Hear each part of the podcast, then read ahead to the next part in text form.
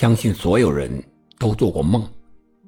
前几天我也做了一个稀奇古怪的梦，是关于中国足球的。我的足球梦是这样的：国足先是踢了2022的第二十二届卡塔尔世界杯，小组出现了，但是未能更进一步，止步十六强。然后就是若干年之后举办世界杯，和夺得世界杯冠军。在本土，而且是在西藏的喜马拉雅足球场捧起了大力神杯。中国足球人的三个梦想，就这样，在我的梦中完美的实现了一次。我想讲给大家听听。我的梦是从二零三八年八月八日开始的，在拉萨的喜马拉雅足球场，海拔有四千米。能容纳九万人，它的外形就像一朵盛开的雪莲花，而且周边附近到处都是野牦牛、藏羚羊、金丝猴、雪豹，在那儿悠然自得，和所有人都相处的非常和谐。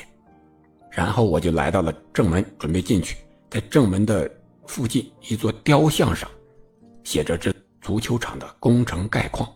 然后就到了球场里面，里面是人山人海，锣鼓喧天，鞭炮齐鸣，中国球迷穿的是红色队服。然后我就在纳闷了，这不是二零零二年世界杯的事吗？中国队和巴西队小组赛。后来又感觉不对呀，怎么回事呢？我在梦里还在那想着，使劲的想。啊，后来想到了，啊，又穿越到二零二二年的卡塔尔世界杯。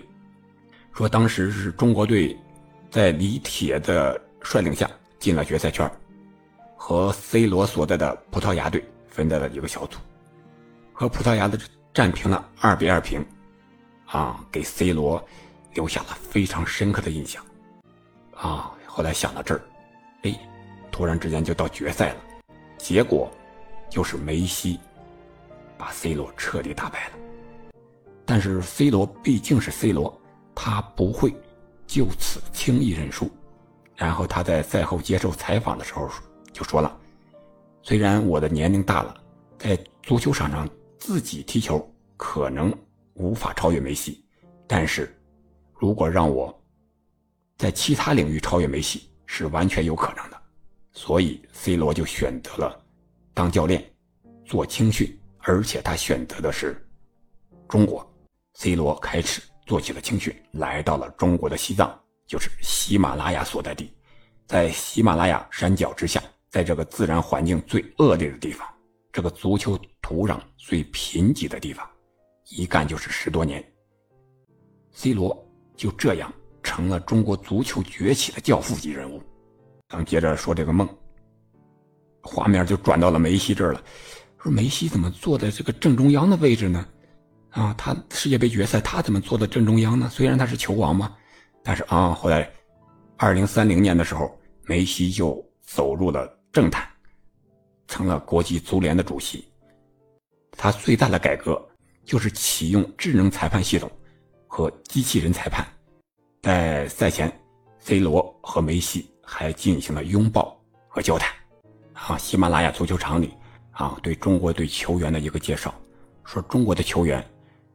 在提前三四年就开始在喜马拉雅踢球，适应环境，可以说是付出了巨大的艰辛的努力，啊，才到达了今天这一步，啊，适应缺氧的环境，适应高原的反应等等。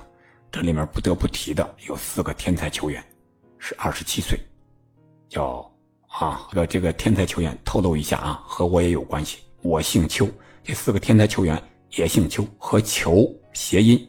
所以，我就是他们的父亲，四胞胎起了个名字，就是秋风、秋妖、秋卫和秋门。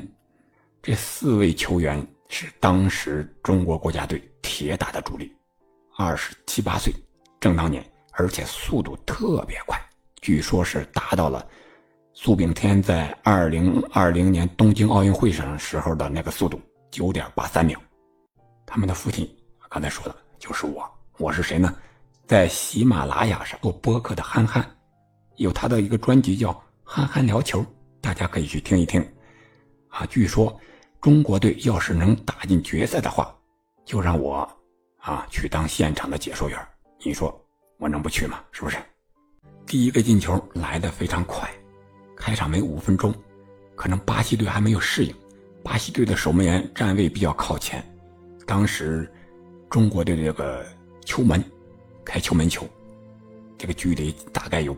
八十米的距离吧，然后可能是空气比较稀薄的原因，这个力量又非常大，朝着对方的球门，巴西队的球门就飞了过去。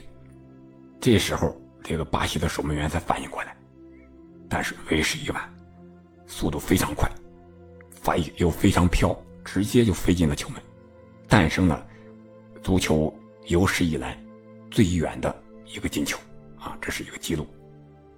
然后巴西队就有点着急了，而且他确实对这个高原有些不适应啊。虽然中国当时科技非常发达，在这个球场里进行了高压氧舱之类的设置，大家都不缺氧气，但是在高原反应多多少少还是有一些的。再加上中国队的实力和现在的足球也不可同日而语，毕竟在 C 罗的带领下是非常强大的。然后中国队又凭借着。一个上帝之手，一个连续传球是三十八脚，将球传进了巴西队的大门。最后还有一个是靠速度连过六人的进球。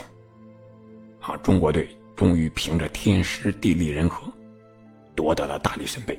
啊，最后不知道是被欢呼声吵醒了，还是笑醒了。反正醒来之后一看，我呀，都快六点了，赶紧起床录节目去吧。这就是我梦中的足球梦。其实，再美的梦，终会有醒来的时候。但梦想一定要有，不论是中国梦、喜马梦、足球梦，还是个人梦。就像东京奥运会冠军巩立姣赛后采访时候说的：“梦想还是要有的，万一实现了呢？假如你实现你的梦想，那将开拓一个属于你的时代。”我是可以的，这一刻我等了二十一年，这是我练训练的第二十一年。所以说，人一定要有梦想。万一哪天实现了呢？我实现了，我这个金块不仅属不不仅仅属于我自己，属于我们每团队的每一个人。太难了，真的太难了。因为随着年龄的增长嘛，然后好多伤病的，就是意想不到的一些状况。有了梦，就要勇敢的追。而不是沉浸在梦里，啊，就像现在的西藏，啊，虽然自然环境很艰苦，但正在得到改善，它的发展令世人惊叹。当然，西藏足球虽然正在经历低谷，但是所有民间的足球人都没有放弃，他们用生命在踢球，把每一场足球比赛都当成世界杯的比赛来对待。我想，总有一天。西藏足球会成为中国足球的高地，甚至是中国足球的喜马拉雅，就像梦中一样，为中国足球有一天夺取大力神杯做出独一无二的贡献。说到这里，本期节目就接近尾声了。我一直认为，足球就是人生，人生要经历的悲欢离合，足球场上都会有。人一生要坚持的路，一场球就能体悟到。就让我们一起做一个永不停步的攀登者和追梦人吧。希望所有人都能早日登上属于自己的喜马拉雅，直达顶峰，珠穆朗玛。祝中国足球，祝听众朋友，祝所有人，扎西德勒。